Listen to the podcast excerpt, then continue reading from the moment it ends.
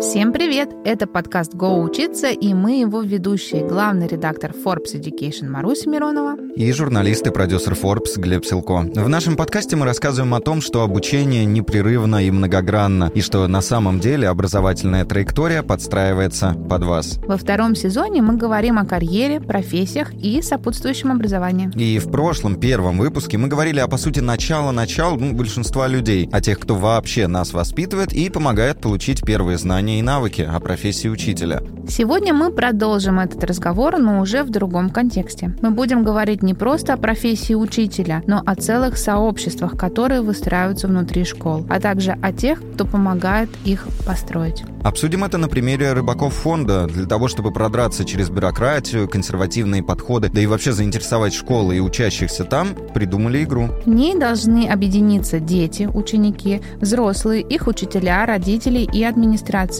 Им нужно создать команду, которая станет тем самым сообществом и изменит многое. От пространства и режима дня до решения глобальных школьных проблем. Поговорим и узнаем о том, как это работает у самих участников и создателей игры. И с нами сегодня в студии контент-директор Рыбаков фонда Алиса Соколова. Привет. И учитель творчества и изобразительного искусства, участница игры Полина Логинова. Всем привет.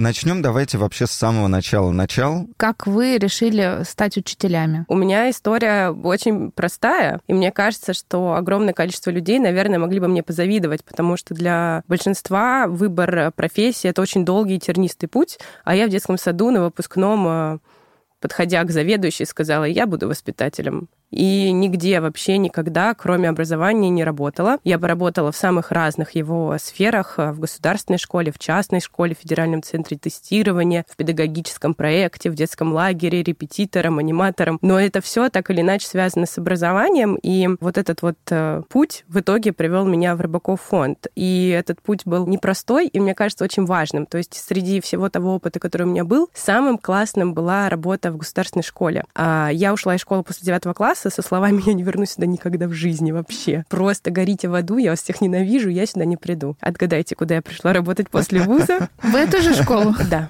Серьезно? А, да, а, реально, 31 августа. Мне резко говорят, что та школа, в которую я устроилась работать, не успела достроиться. Ого.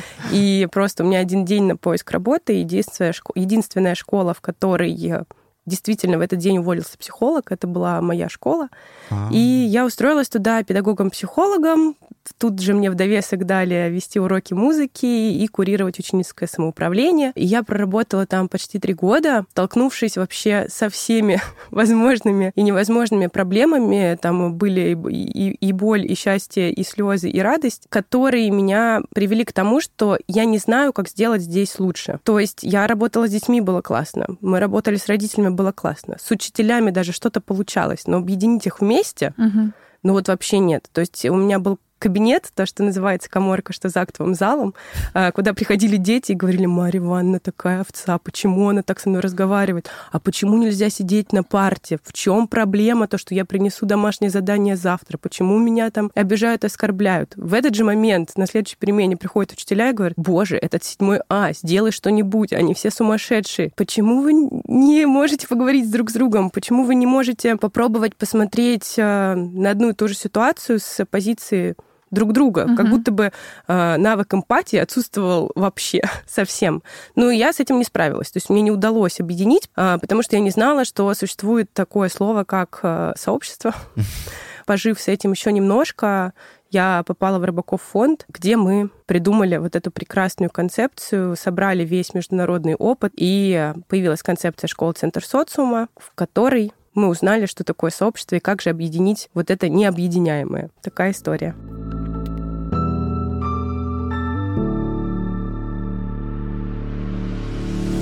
Полина, теперь ваша история. Я случайно. Я в детстве хотела быть геологом, но мои родители художники отдали меня учиться в художественный колледж, сказав, что геологов свои дети. Ну, я закончила, думала, буду художником хотя бы. Но после того, как я выпустилась, э, меня позвали подменить преподавателя у моей сестры, которая тоже в этом колледже училась позже. Ну, я подумала, ну, что я теряю, на пару месяцев я выйду, как бы выручу сестру, так уж и быть, но не смогла уйти.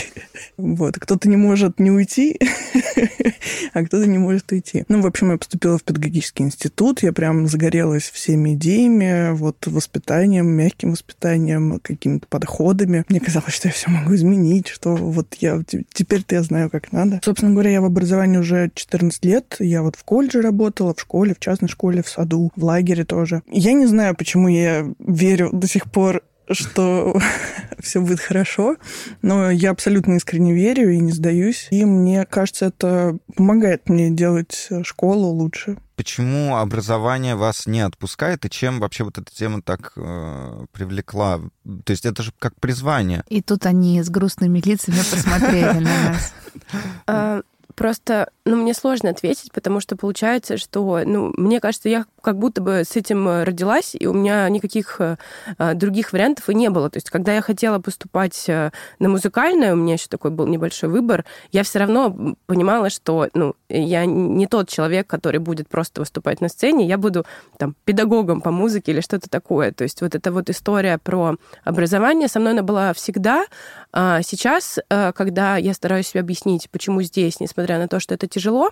Мне кажется, что мы можем развивать экономику, развивать медицину, развивать вообще разные сферы жизни, но если у людей не будет доступа к качественному, хорошему образованию, если у людей не будет поддерживаться исследовательский интерес, если тебя не научат учиться, если ты не будешь вообще э, понимать, ну, образование это же не просто про знание, это про то, кто я, что я, зачем я здесь, и понимание, о чем спросить себя, о чем спросить других. Если этого не будет, то развитие всех остальных сфер совершенно бессмысленно. Поэтому мне кажется, что я прям верю, что мы меняем мир, и э, я верю, что его можно изменить именно через образование, э, несмотря на то, что это бывает очень сложно и тяжело. И мне кажется, что у меня может поменяться какое-то направление. То есть я могу идти немножко вправо, немножко влево, но это все равно всегда будет завязано на образование. И по-другому я свою жизнь не представляю. А еще интересно, что я вот знаете, как обычно думают про то, что, ой, а вот если вчера я сказал по-другому, было бы лучше. Угу. Никогда в жизни у меня такой мысли не было и не появляется. Я думаю, все делаем как надо. Все правильно, все приведет к успеху. А, это точно нужно и важно. Вот. И каждый день это подтверждается, поэтому образование, да, призвание очень важная а, штука. Мне кажется, это вообще смысл в моей жизни. Миссия точно есть, получается, да. Мотивация великолепная. Всем, всем бы так себе научиться говорить, и мир бы точно стал лучше. Полина, а вас что удерживает в школе? Мне мама всегда говорила, прям с самого маленького детства, что если не ты, то кто? Угу. И, ну, вот я иногда затрагиваю с детьми какие-то темы, делаю с ними что-то такое, что я понимаю, никто с ними не делает. Ну, как бы, э, если я уйду, то кто с ними будет это делать? Поэтому остается только делать, потому что если не я, то больше некому.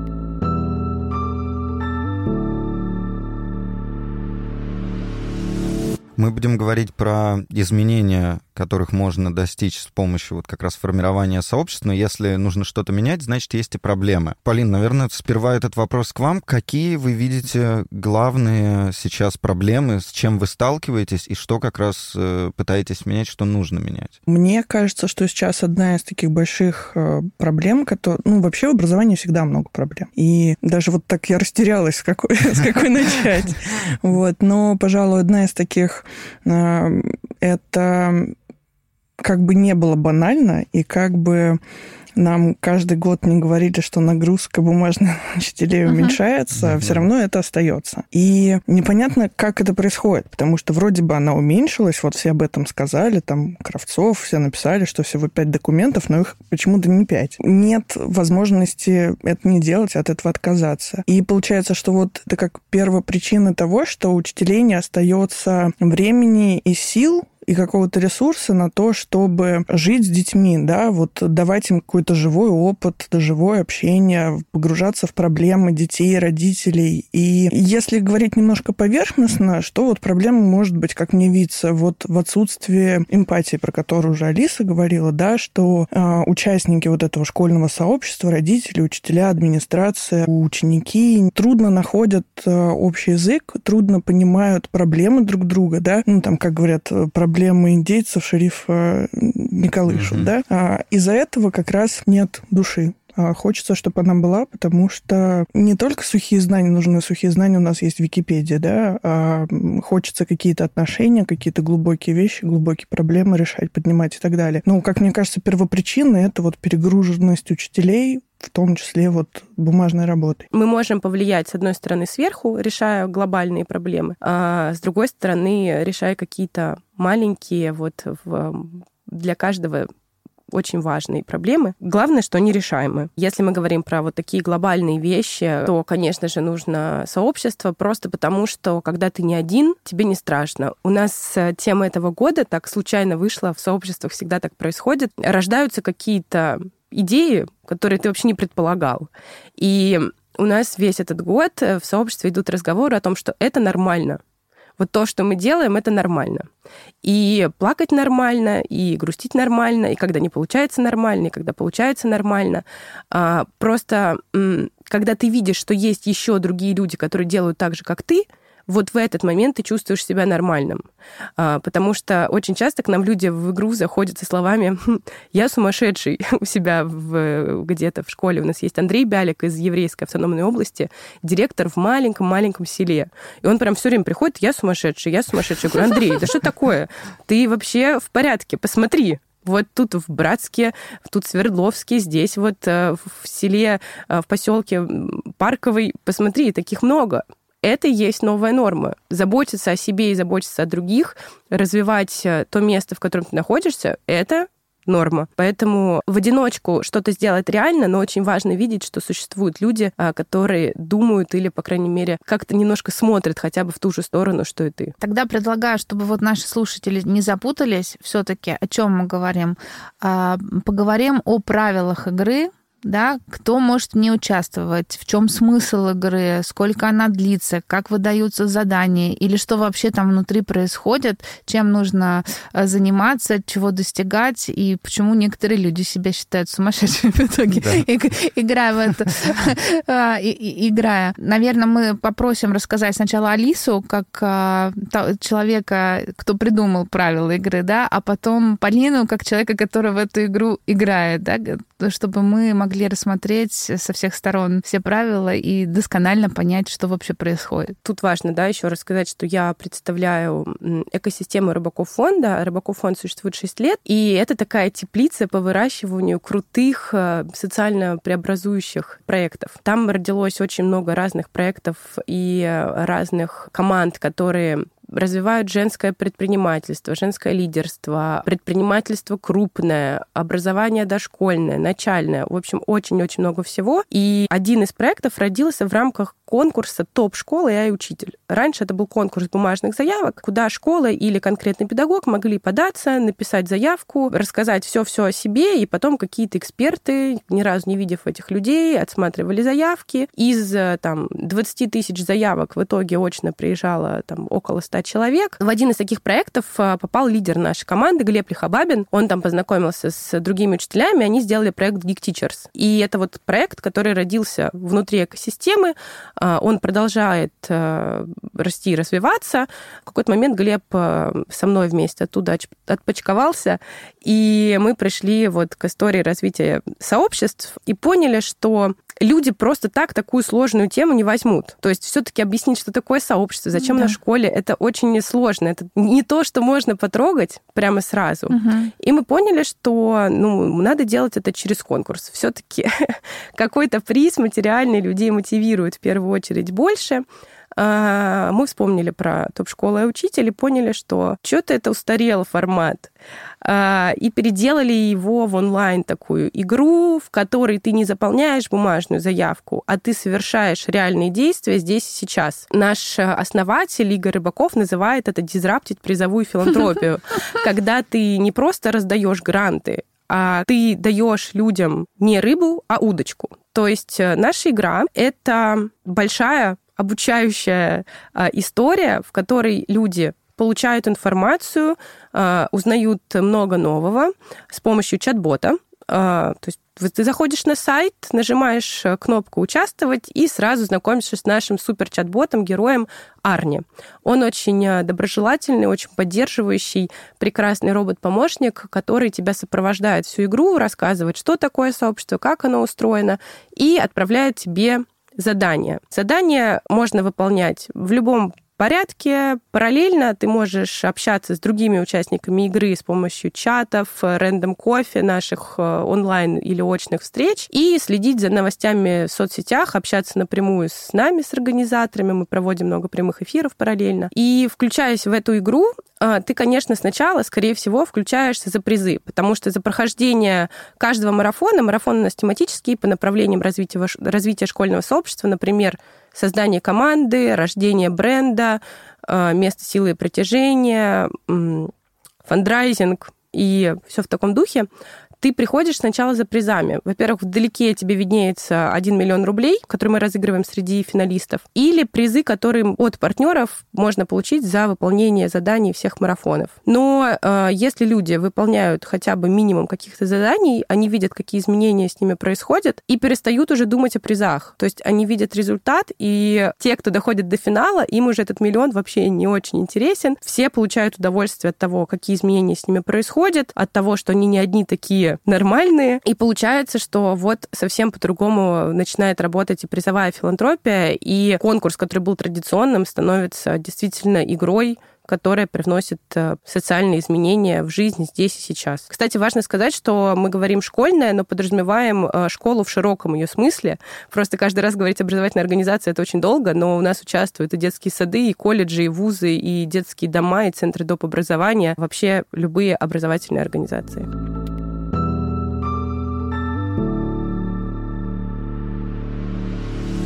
Полина, как это все в итоге выглядит на практике? Как вы вообще узнали об этой игре и что э, сподвигло вас стать одним из тех сумасшедших, но нормальных? Чувствовали Нормальных ли вы себя сумасшедших? Нормальных сумасшедших, да.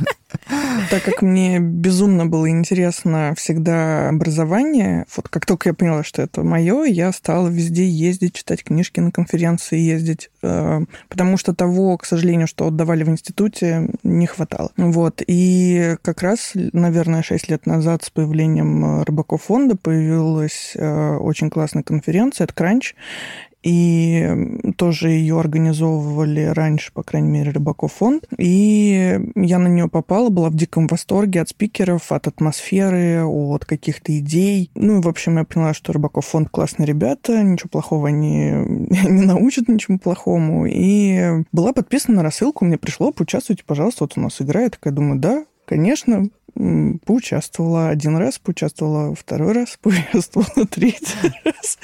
А, Затягивает, да? Затягивает, да. Конечно, получается, что для участия в игре нужно обязательно набрать команду. Минимум шесть человек, получается, представители вот каждой из... А, ролей. Ролей, а да, давайте их перечислим тогда. Это... Родитель, а, учитель, ученик, администрация, выпускник и какой-то сторонний партнер. Угу. Это, кстати, очень интересная штука, потому что школа обычно, ну, как бы приучены к тому, что школы финансируют государство. Uh-huh. Зачем нам нужны сторонние партнеры? Кто вообще эти люди? Сейчас э, у нас появилась э, программа воспитания, и там, представляете, ну, государственная программа воспитания примерно, и там прописана работа с социальными партнерами. Я uh-huh. такая думаю, какие Рыбаков фонд молодцы, все предусмотрели, предугадали. Это, кстати, один из плюсов активной жизненной позиции, когда тебе не задним числом приходится ко вчерашнему дню срочно искать uh-huh. социальных партнеров, а когда ты держишь руку на пульсе и как бы в актуальной повестке, ты уже ко всему готов. Легче адаптироваться. Да. В первый раз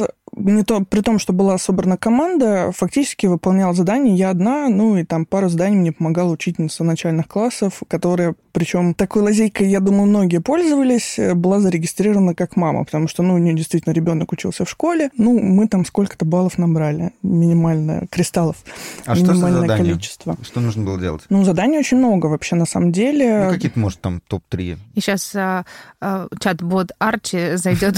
Арни. Арни зайдет к нам в подкаст и все расскажет.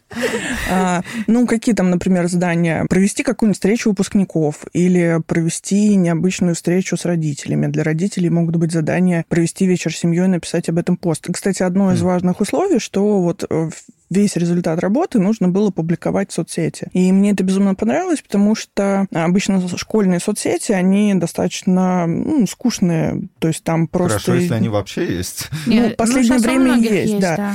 А, но они достаточно скучные, и для людей, которые не профессионально занимаются маркетингом, а не у многих школ есть возможность э, найти ну, SMM-менеджера, который будет... Учителя физкультуры, который владеет навыками SMM. Ну, обычно это просто учитель физкультуры, вот. И ему, конечно, с трудом даются вот эти все креативы, а тут как бы команда рыбаков фонда все продумала, как, э, какие посты постить, в какой последовательности, что вот здесь вот мы там Э, устроим конкурс, выберем логотип, э, как дети видят там логотип школы, к примеру, да, подумаем над брендом школы. А тут мы вот устроим опрос, узнаем, что дети в школе ценят. И на самом деле, вроде бы у каждой школы есть прописанная и миссия, и какие-то цели, задачи, но они обычно настолько далеки от реальности, что никто про них не знает, ну, кроме директора. Вот. А тут такой вот э, с низа понимание, осознавание того места, где ты учишься, кто тебя окружает, какие у тебя вокруг классные учителя могут быть. Ну, там задание, я не знаю, взять интервью учителя, например. Достаточно свободные темы. То есть можно не прям точно вот слово в слово выполнить, как а, написано в задании. Кстати, это вообще отдельный плюс. Я много участвовал в разных конкурсах. Для меня было просто открытием, когда после первой игры я узнала, что можно было звонить и плакать.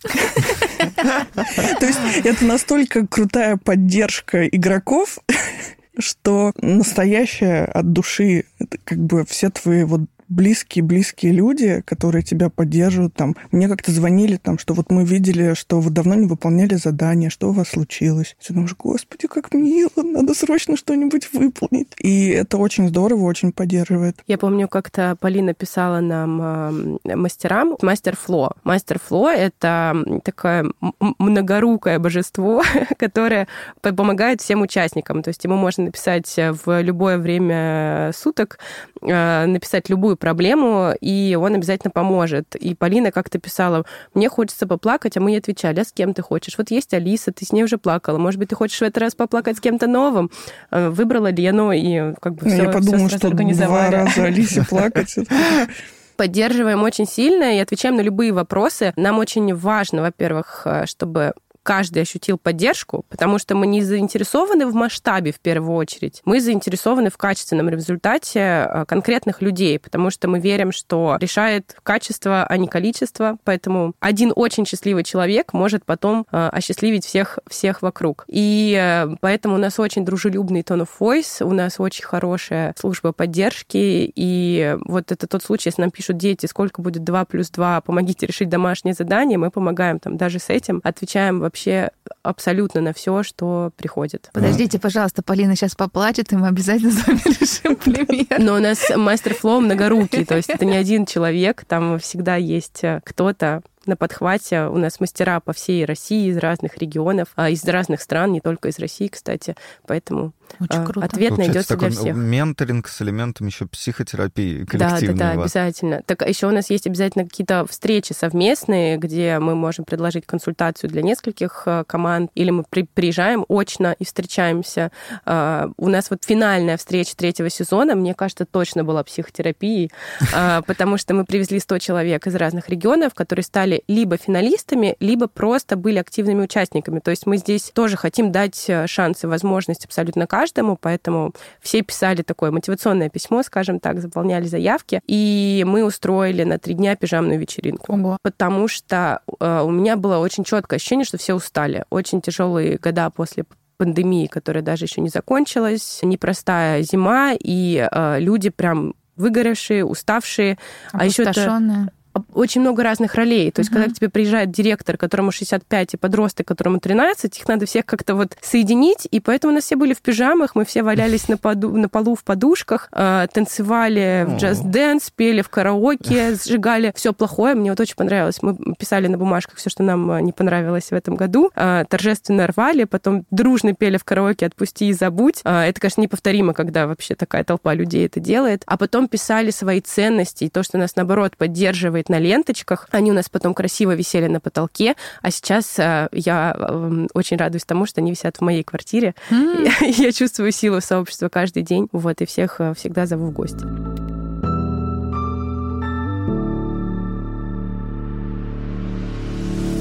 Марусь, ну, новая цель. Нам надо как-то придумать образовательную организацию, куда мы можем строиться, а чтобы поучаствовать. Слушай, Вы можете ну, быть партнерами для Подожди, любой школы. Я тебя могу взять партнером. У меня дети учатся в школе. Третий и пятый да, класс. Да, я да, мама они ученики. Ты будешь вот социальным информационным партнер, да. партнером. Мне кажется, вот уже почти команда набирается. И я как раз хотела спросить, Алис, вы обещали рассказать, вот как мне, ну и нашим слушателям, соответственно, оценить, есть ли сообщество в нашей школе, а, какое-то сообщество, вообще что происходит, и каким образом мне там вступать в игру и что-то формировать, не испорчу ли я то, что уже там есть, например. Как понять, есть ли в школе сообщество? Ну, во-первых, прислушаться к своим ощущениям. Если вы чувствуете себя в этой школе одиноким родителем, или, например, вы выпускник школы, и вы не ходили на туда на встречи, вы не ходили на встречу выпускников или не возвращались а, в школу в гости уже 15 лет, что-то подсказывает, что сообщества там нет, или, ну вот, есть к чему присмотреться. Если мы хотим объ... оценить объективно, а мы хотим, у нас э, вообще такая позиция, э, что все, что мы делаем, должно быть обязательно научно доказано, верифицировано, у нас аналитика, дашборды, все, все, по, все по-серьезному, да, то есть э, эмоции эмоциями, но мы должны подтверждать что это все происходит по-настоящему. И для этого мы вместе с Высшей школой экономики создали инструмент диагностики школьных сообществ. Ого. А, цифровой, потрясающий, замечательный. А, его не очень полюбили сразу наши участники, потому что он сразу показывает, что есть над чем работать. На самом деле все просто. Вы заходите на сайт, нажимаете кнопочку «Участвовать», заполняете несколько важных э, строчек, рассказываете, какое количество учеников, родителей выпускников за последние пять лет, и перед вами открывается опрос. Вам надо просто взять ссылку и разослать по всей школе. И сказать, ребята, три минуты заполните, и все. И там сразу открываются результаты по девяти направлениям. Рассказано, с какого момента можно считать, что это опрос достаточно заполненный, чтобы считать его результаты правдивыми. Но для этого опрос нужно пройти. И те школы, которые столкнулись э, с тем, что опрос не проходит, люди, то есть вот мы отправили, выложили угу. в соцсети, и а тишина. люди не проходят. Все, вот вам, пожалуйста, показатель того, что есть над чем работать. У нас была школа, которая прошла вообще процентов на 90 от количества, это очень много. Тоже это можно считать, что сообщество есть, потому что, ну, заставить такое количество людей Невозможно. пройти. То есть, представляете, в школе полторы тысячи учеников, у каждого ученика есть родители, бабушки, дедушки, еще педагоги и выпускники еще, ну, в общем, это сложно. А, то есть вот есть такой показатель, ну и сами результаты. То есть у нас там появляются диаграммы, подробное описание по каждому направлению, рекомендации, что с этим делать дальше, есть большой плейбук. Такая классная диагностика, которую можно провести. Она интересна интересно и родителям, потому что когда ты отдаешь ребенка в школу, ты э, волнуешься и хочешь знать, что там происходит. Одно дело, когда красивые отзывы выложил директор на сайт или ты послушал парочку человек тебе знакомых, а другое дело, когда ты смотришь на исследования, которые абсолютно невозможно подделать. Ну и, конечно, это очень интересно для педагогов, потому что на основе этого исследования можно смело прописывать и программу развития школы, и программы воспитательной работы, и не нужно самому ничего выдумывать. В примерной программе воспитания написано, что вы должны провести самоанализ с помощью родителей, учеников, выпускников и всех остальных. Но никто не знает, как это делать, а мы предлагаем просто нажмите кнопку, отправьте всем, все готово. Полин, как у вас проходили? А, ну, во-первых, во-первых, э, изначально вписаться в это были опасения у администрации школы, потому что, ну, все-таки это данные о школе, да, непонятно, где они будут храниться, кто к ним будет иметь доступ. И, э, ну, с моей позиции рядового учителя требовалась большая работа, чтобы как бы убедить, что это все э, надежно, бояться, опасаться нечего, что это рабочий инструмент диагностики. Ну, вот, кстати, здесь на руку сыграла как раз вот эта необходимость диагностики для программа воспитания, которую никто не знает, как делать. Хорошая такая удочка. Угу. И у нас с трудом проходила, хотя в какой-то момент я просто начала с детьми на уроках проходить этот опрос. Ну, трудно, конечно, сообщество-то создавать не, не вот так вот на раз-два. И, например, очень интересная штука вылезла. Оказалось, что у нас провисает э, волонтерство. Хотя я как учитель, ну, знаю, что у нас очень много ведется работы волонтерской. И мы думали, думали, как так, как такое произошло. Uh-huh. Наверное, кто-то, какие-то злодеи подпро- подпортили нам э, данные, но нет, просто дело в том, что отсутствует информированность. Никто не знает просто, да. что это есть, да? И вроде бы вот маленькая какая-то часть, как раз вот то школьное, там, СМИ, соцсети школьные, которые ведутся условным физкультурником, э, а вот не хватает, люди не в курсе, что мы какие-то проекты реализуем, хотя их действительно много. Там и книжки собираем, и к бабушкам ездим в соседние города, и в дом малютки собираем, и с собакам в приют собираем корм. Ну, то есть Но много. много всего. А показатели вот по опросу маленькие. И тяжело было проходить э, этот опрос, конечно, в начальной школе, потому что, с одной стороны, все плачут с того, что дети в телефонах, но не у всех они есть. И в начальной школе это как бы особенно заметно, потому что все-таки стараются как минимум там в школу не разрешать да, приносить да. и так далее. И формулировки им были сложноваты. То есть, ну, одно дело корм собачкам собрать, они, может быть, сообразили, что мы такое делаем. А вот ведется ли волонтерская деятельность в школе, у них, наверное, э, немножко так застопорился угу. ответ правильный. А так действительно инструмент просто отличный. А как вы прослеживаете? Вот вы три раза играли, получается, прокачивали сообщество. И, скорее всего, цифры менялись. Вы это отслеживаете? Вы каждый раз, например, когда начинаете играть, заново заполняете эту анкету? Или есть какие-то другие инструменты посмотреть динамику развития сообщества? Ну, вообще вот этот инструмент появился только в прошлом году, то есть в прошлом сезоне первые два сезона игры mm-hmm. были без него. Mm-hmm. Но да, предполагается, что в этом году мы должны его заново проходить. А как у нас развивалось сообщество, вот как мы отслеживаем, что я говорю, первый сезон я играла практически одна с подставной мамой учительницей, второй сезон у нас более-менее была рабочая команда, но так э, хромала немножечко, а в этом сезоне у нас была прям настоящая команда, было несколько учеников, которые активно брались за работу, были учителя, которые, ну, за рукав, конечно, не дергали, когда там следующее задание, но в целом очень активно включались.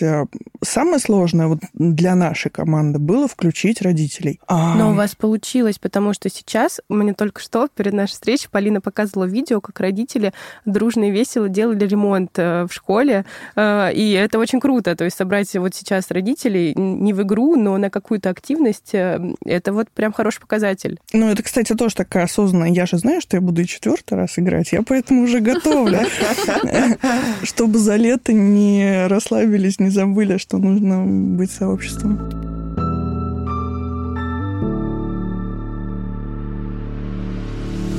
правильно ли я понял, если так чуть-чуть резюмировать, что в итоге игра с помощью заданий э, помогает всем участникам там, движений каких-либо вокруг образовательной организации, ну, школы, наконец-то начать вот то, с чего мы и начинали, Алис, э, разговаривать друг с другом, слышать друг друга и как-то объединяться для того, чтобы давайте сделаем вместе нашу жизнь лучше. То есть это действительно такая огромная психотерапия просто вот для организации.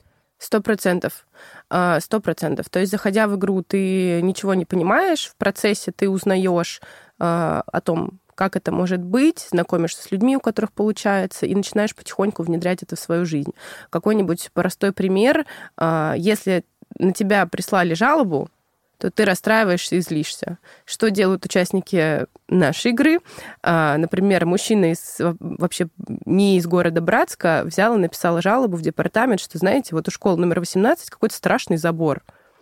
Естественно, директору присылают, Оксана, что такое, все там разборки. Что делает Оксана? Оксана пишет этому мужчине, говорит, дорогой человек, спасибо тебе большое, что ты обратил внимание на эту проблему. Приезжай, давай вместе все исправим. Мы готовы. Вообще ждем тебя с распростертыми объятиями. Так. А пока, пока вы едете, мы с детьми выйдем и покрасим его. И она просто собрала детей и устроила урок ИЗО, и дети рисовали на заборе. Это же вообще э, потрясающее занятие. То есть вот подход к тому, как решать проблемы и о том, как взаимодействовать с друг другом, да. Клево. А мужчина доехал? Ох, я не, спра- не, не спрашивала, надо узнать. Я думаю, что да, Оксана такой директор, который привлечет вообще всех возможных партнеров. Хорошо, вот, Полин, вам удалось к третьему э, разу создать уже сообщество, которое вы даже летом сейчас поддерживаете перед четвертым разом. А что это сообщество помогло реально поменять? Что изменилось за эти годы? Помимо того, что все друг друга услышали, да, и теперь что активно сделать? участвуют в вопросах. Мы записали подкаст Эм, это был такой душевный порыв. Тоже перед нами стояла задача вот объединять э, эти учителей, выпускников, детей, родителей. И мы такие, вот будем выпускников как-то... Пока... Надо показать, что школа любит выпускников. Думали-думали, что мы можем для них сделать. Но это тоже такая позиция не очень грамотная. А, быстренько я переобулась. Думаю, что я буду думать сама. Надо спросить у выпускников. Ну, изначально была идея сделать какие-то небольшие ролики, может быть, или подкаст о том, как сдавать ЕГЭ. Советы uh-huh. бывалых, там советы учителей. Но одиннадцатиклассники сказали, что они сами с усами все они знают, и еще учителей научить могут. Вообще, вся игра — это такая череда факапов, которые вдруг превращаются в новые... получают новое развитие, и в результате оказывается, что это, в общем-то, не факап. Вот можно было бы расстроиться, что одиннадцатиклассники не захотели подкаст про ЕГЭ, но мы не расстроились, мы спросили у девятиклассников, а оказалось, что девятиклассники очень переживают и ничего еще не знают, и вообще так получилось, что там в прошлом году не сдавали ЕГЭ, то есть, ну, они как-то его не все сдавали, не все предметы, и они вообще переживают, и мы такие думаем, а что, вот зачем мы будем делать для 11 класса, если мы можем делать для 9? Угу. И, опять же, мы узнали, что, что им интересно, какие они вопросы хотят задать, с кем, кого бы они хотели послушать, послушать. Пригласили учительницу русского литературы. Удивительно интересным собеседником оказалась. И такого, кстати, общения маловато в школе. Мне кажется, не все родители, не все ученики знают, какие люди работают в школе, потому что, ну, вот все привыкли там, что Марья Ивановна. А то, что Марья Ивановна там... Личность вообще. Да, это... про это многие забывают. Потом мы пригласили психолога, мы пригласили... Кстати, она очень дельные советы дала, которые, я вообще думаю, не грех будет в следующем году повторить, uh-huh. ну, как бы переопубликовать эти данные, вряд ли они устареют. А пригласили ребят, которые вот нынешний 10 класс, которые в том году сдавали, как они готовились, у них спросили. А, позвали такого мальчишку, который вот только готовился сдавать, тоже у него спросили, сколько он там часов в день тратит на подготовку. Ну и получились такие несколько... Сколько, пять у нас? Или четыре выпуска было подкаста. Прекрасным названием «Бабушка ОГЭ». Да. Ой, как мило. Ну, на самом деле, я в какой-то момент, когда ЕГЭ только появился, э, я занимаюсь детьми, в том числе с маленькими, и у них была шутка про бабушку э, ЕГЭ. И я такая думаю, господи, бедные дети там с первого класса уже боятся этого ЕГЭ, что они даже переделали, да, бабушка ЕГЭ, чем пугали в детстве нас, да, да, да. Да, а у них это бабушка ЕГЭ. Вот. И тут это, ну, как-то так всплыло органично. Вот. Ну, в общем, такая история того, что вот мы сделали. Нельзя э, взять и сказать, что за год взяло и сообщество появилось. Сообщество — это игра в долгую, и это изменения, которые происходят а, не так быстро, как хотелось бы. То есть, когда мы говорим, что взаимоотношения наладились, возможно, они наладились между двумя людьми, а не сразу с полутора тысячью. Uh-huh. Поэтому изменения, которые происходят, они не такие быстрые, но они происходят. Алис, расскажите тогда, наверное, какие-нибудь самые невероятные истории преображения. Истории очень разные от каких-то глобальных, когда э, школа настолько сильно прокачалась, что нафандрайзила суммы, от которых им пришлось отказаться. То есть у нас, была, у нас была частная школа э, из Ленинградской области, которая активно разви- развивалась и они стали фандрайзить на открытие новых э, филиалов, и им предложили 10 миллионов, они испугались и поняли, что мы сейчас это не осилим. И это тоже ок. То есть э, а надо было позвонить можно. и сказать, у нас есть 10 миллионов, как нам, что нам с ними сделать? А вообще фандрайзинг это самое сложное задание для всех, потому что все говорят, что нам нужны деньги, но никто не знает, э, как законно их mm, находить. В этом проблема. И что с ними дальше делать. Mm-hmm. То есть мы поняли, что в первом сезоне мы, выдав по миллиону рублей, узнали, что люди смогли ими распорядиться только спустя полтора года потому что это все согласования, непонимание точно, что нам надо, как договориться, как правильно все это организовать, эм, это прям было очень сложно, поэтому теперь мы немножко по-другому подходим, учим уже не только э, фандрайзить, но и распоряжаться этими средствами. И, конечно, вот какие-то мелкие истории тоже очень важны. То есть вот кто-то, да, 10 миллионов не знает, что с ними сделать, отказался, кто-то собрал и устроил в своей школе мастерскую, кто-то постра... поставил себе агрокуб и добавил в свою школу агронаправление. А кто-то делает очень маленькие вещи, но меня вот они почему-то трогают всегда больше всего. Например, у нас есть сельская школа с классами, детьми ОВЗ. И после прохождения марафона по партнерству и фандрайзингу учительница этого класса придумала, а, как сделать детей с ОВЗ в начальной школе предпринимателями они стали делать открытки, которые они делают на уроках, mm-hmm. и закладочки. И договорились о партнерстве с почтой, и теперь детские открытки, открытки, открытки продают, и дети уже там в начальной школе знают, что мы сейчас успешны, значит, дальше только лучше и больше. Класс. А, огромное количество историй, например, как а, ученики в период пандемии выхода на дистанционку обучали учителей. То есть вот это вот обмен ролями, понимание друг друга а, с другой стороны очень помогло, потому что все-таки детям это дается легче, чем да, учителям да. чаще всего.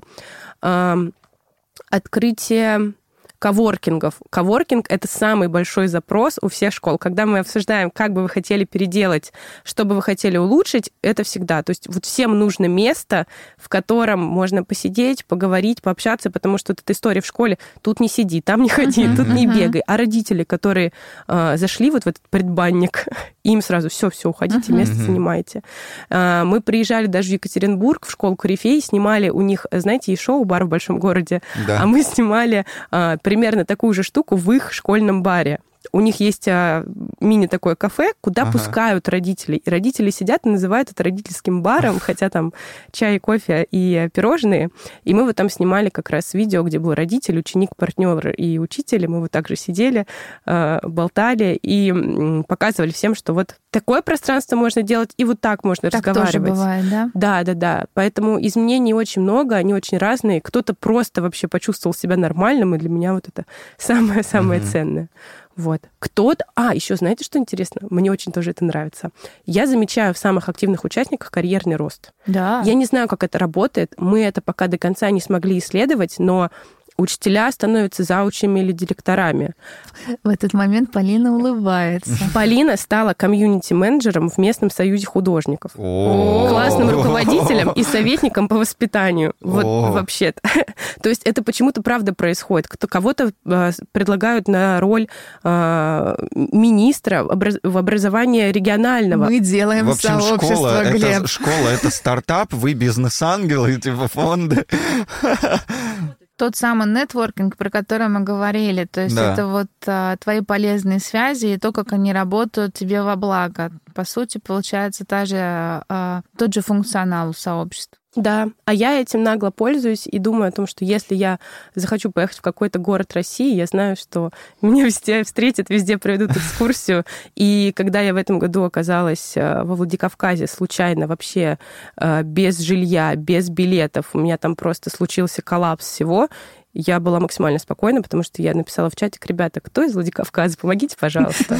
Все. Сила малых связей. Здорово.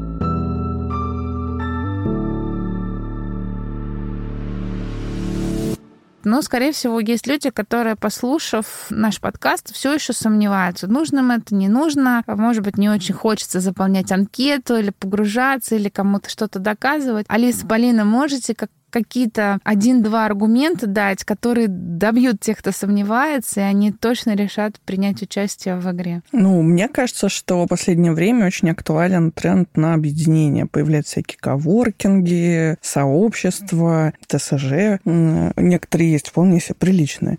Подъездные вот. чаты. Да-да-да. И это происходит потому, что, на мой взгляд, это единственный способ победить искусственный интеллект. И только вот если мы объединимся и таким образом можно двигаться вперед. Поэтому создавать сообщество в школе это нужно для того, чтобы действительно вносить какие-то изменения. Когда вы создаете сообщество, во-первых, рядом собираются люди, которые разделяют ваши ценности, и ну, становится понятно, кто, кто с вами, кто ваши ценности разделяет, и, соответственно, какие-то изменения проще реализовывать, потому что вы видите поддержку, люди понимают, о чем вы говорите, вы уже там обсуждали все что нужно, ценности, что важно. И результат появляется. А не зря вот в России говорят, один в поле не воин. И играть всем, всем играть в игру. А, у меня два простых аргумента. Кто, если не вы, когда, если не сейчас? Ну, мне кажется, что надо, э, если не прям менять кардинально, то, по крайней мере, э, отвечать на свои запросы. Удивительно, но у школы